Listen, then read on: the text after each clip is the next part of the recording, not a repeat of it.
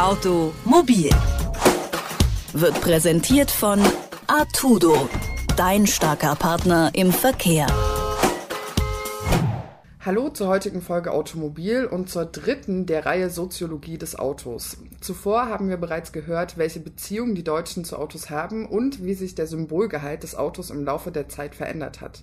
Was wir dabei schon mitbekommen haben, aber bisher ein wenig außen vor gelassen haben, ist der Umstand, dass das Auto vor allem ein männliches Fahrzeug ist oder zumindest oft als männlich verstanden wird. Deshalb widmen wir uns in dieser Folge der Frage, wie genau eigentlich das Verhältnis zwischen Auto und Geschlecht beziehungsweise zwischen Geschlecht und Mobilität allgemein aussieht. Joachim Scheiner ist Professor an der TU Dortmund und forscht dort zu Verkehrsverhalten und Mobilität. Hallo, Herr Scheiner. Hallo, Frau Weber, ich grüße Sie.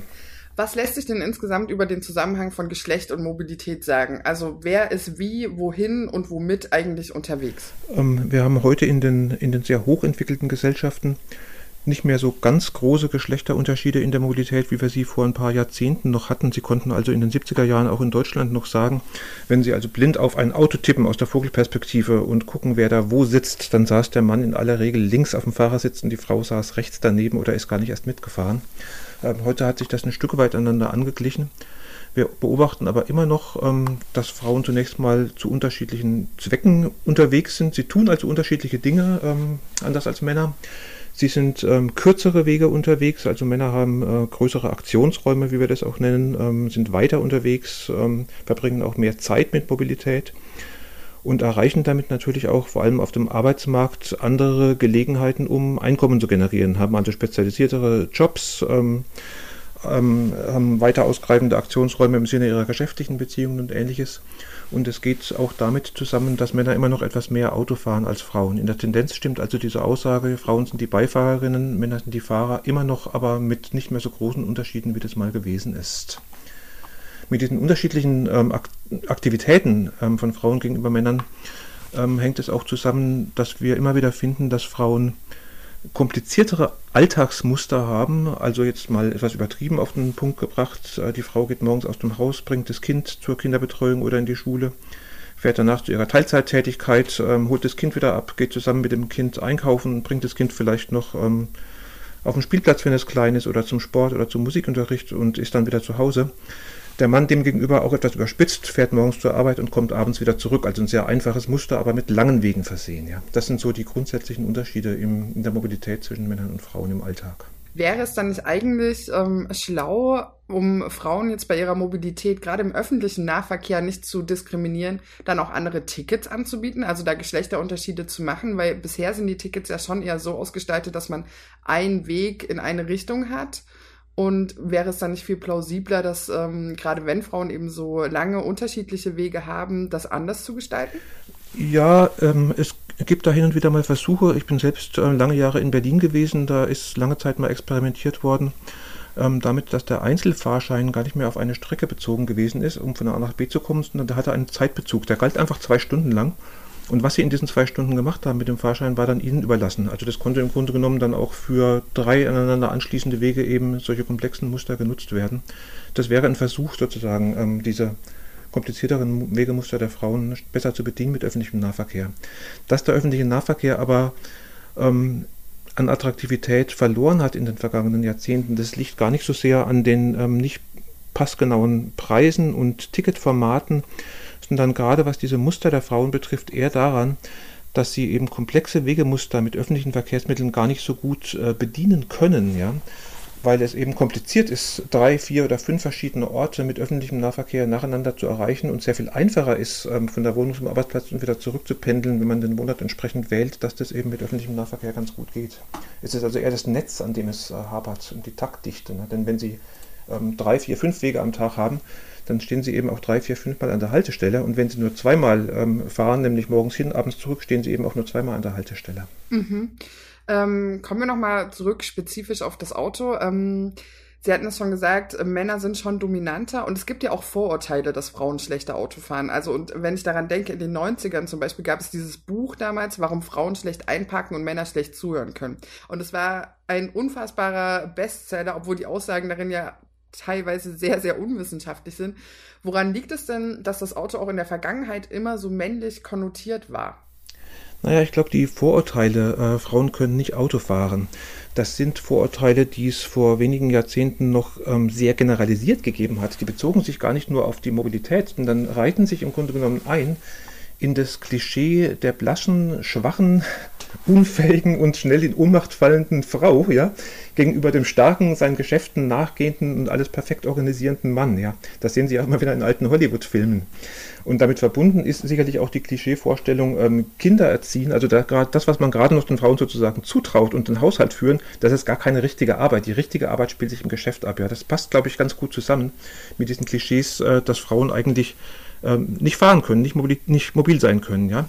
Dazu kommt jetzt speziell beim Auto auch noch, ähm, Auto ist eben Technik, äh, Auto ist Motor, äh, Autofahren erfordert körperliche Koordination, es erfordert eine gewisse Bereitschaft, sich auf ein Risiko einzulassen, und zwar je schneller, desto mehr, ja, das Risiko und die Gefahr der Geschwindigkeit. Es erfordert so eine gewisse Herrschaft über die Maschine, also so ein gewisses Gottspielen. Und all das hat man eben eher den Männern zugetraut oder haben die Männer sich selbst eher zugetraut. So muss man es eigentlich sagen. Es ist ja nicht so, dass die Frauen das den Männern eher zugetraut hätten, sondern die Männer sich selbst haben das zugetraut. Das hat sich heute natürlich auch ein Stück weit ähm, geändert. Aber die Klischees gibt es nach wie vor. Sie haben gerade das Buch angesprochen. Und Sie müssen nur mal auf äh, YouTube gucken ähm, nach Klischees und lustigen Szenen des rückwärts äh, falsch oder schlecht Einparkens. Ja, da sehen Sie immer noch jede Menge von diesen Klischees über Frauen.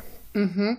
Aber wenn man jetzt äh, da mal irgendwie wissenschaftlich oder empirisch rangeht, gibt es denn Studien zu unterschiedlichen Fahrstilen oder zum Verkehrsverhalten der Geschlechter und wo das genauer beleuchtet wird, also ob es da Unterschiede gibt? Na, Männer sind stärker risikoaffin, ja, sie fahren schneller, ähm, lassen eher riskante Situationen zu, begeben sich ins Risiko, Frauen fahren defensiver.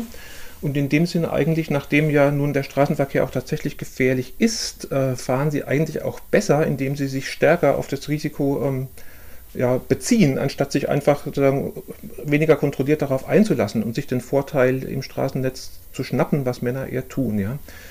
Also um das mal auch auf die Spitze zu bringen, ähm, gucken Sie sich an, was auf den ähm, Autobahnen in jüngster Zeit immer mal passiert ist im Sinne dieser Blockaden bei Hochzeitsfeiern, wo also mehrere Spuren blockiert werden. Das sind die Jungs, die da am Steuer sitzen und feiern und das machen. Gucken Sie sich ähm, illegale Autorennen an, die wir hier auch in Dortmund auf dem Innenstadt-Wallring haben. Da sitzen die Jungs am Steuer. Gucken Sie sich die Motorsportclubs an, wer sich da versammelt. Das sind eben auch zu 90 Prozent Jungs, äh, respektive Männer, ja. Das ist eine Sache, die ähm, Frauen offensichtlich nicht so fasziniert und wo dieser Kitzel ähm, Frauen auch nicht so aus der Reserve lockt. Das ist ein Männerding. Ja? Das hat aber nichts damit zu tun, dass Männer das besser können, sondern sie lassen sich eher auf diese Technikfaszination und die damit verbundenen ja, Herrschaftsfantasien und Risikofantasien ein. Und das äußert sich natürlich dann auch in der Verkehrssicherheitsforschung. Ja, die Unfallrisiken der Männer sind ähm, höher als die Unfallrisiken der Frauen.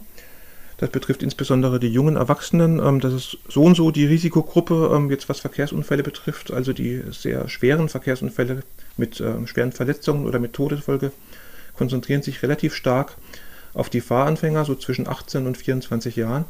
Und da geht jetzt im Lebensverlauf betrachtet das Risiko sehr stark hoch, aber insbesondere eben bei den Männern. Mhm. Und äh, könnte man sagen, dass sich das auch in Modellen, also äh, darin widerspiegelt, welche Fahrzeuge Männer oder Frauen auswählen und dann auch kaufen?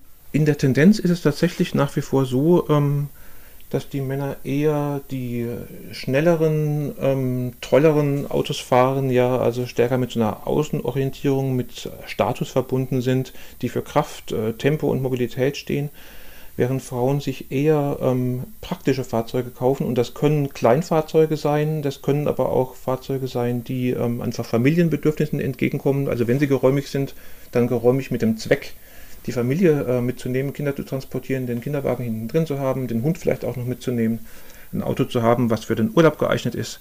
Während Männer eben in der Tendenz, wenn sie ein großes Auto haben, ein großes Auto haben, was ähm, einfach schön ist und was darstellt, ja. Ähm, ganz stark sieht man das nach wie vor ähm, in der Oldtimer-Szene, ja, die ganz stark von Männern beherrscht wird. Und das sind auch die Szenen, wo sie die, ähm, die Klischees, die mit Geschlecht und Mobilität, Automobilität verbunden sind, immer noch sehr, sehr stark beobachten können. Ja. Wir haben hier in Dortmund eine Oldtimer-Messe einmal im Jahr. Und wenn Sie da den Autokorso beobachten, da sitzen nach wie vor immer die Männer links, die Frauen sitzen rechts und am besten auch noch im Minirock so ein bisschen rausgeputzt, ne? als im Grunde genommen als, als Staffage für das Auto, als Püppchen. Also das sind so auf den Punkt gebracht, so Unterschiede in den Fahrzeugtypen, aber das vermischt sich natürlich auch sehr stark. weil heute eben viele Paare auch ähm, zwei Autos haben. Das ist dann der große dicke SUV vielleicht und ein Kleinwagen noch dazu.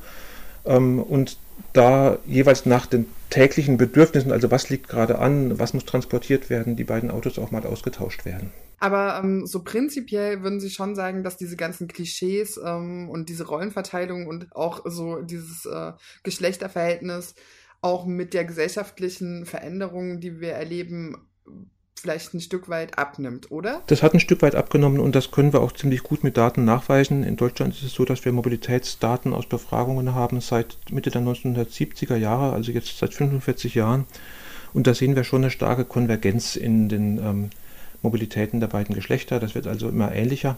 Und das haben wir ganz ähnlich auch in den meisten anderen Ländern so, ähm, dass man das beobachten kann. Ja? Also nach wie vor keine Gleichheit, aber eine Tendenz zu stärkerer Ähnlichkeit. Okay, ähm, dann hätte ich mal noch eine Frage zur aktuellen Situation, jetzt äh, wo wir uns äh, so viel mit Mobilität und auch dem Coronavirus beschäftigen. Ich habe jetzt relativ viel gelesen, dass durch das Coronavirus sich äh, nicht nur die Mobilität, sondern eben auch die Arbeit verändert und dass man auch ähm, festgestellt hat, dass gerade die Rollenverteilung zu Hause wieder sehr, sehr stark in traditionellere Muster zurückfällt. Also dass, wenn ähm, es jetzt um Arbeiten geht, die Frau jetzt vermehrt wieder zu Hause bleibt und der Mann arbeiten geht, wenn äh, man sich da irgendwie entscheiden kann und dass auch Care-Arbeit wieder ähm, viel bei der Frau hängen bleibt. Könnte das, was da momentan passiert, insgesamt Auswirkungen auf das Verhältnis der Geschlechter zur Mobilität und auch insbesondere zum Auto haben?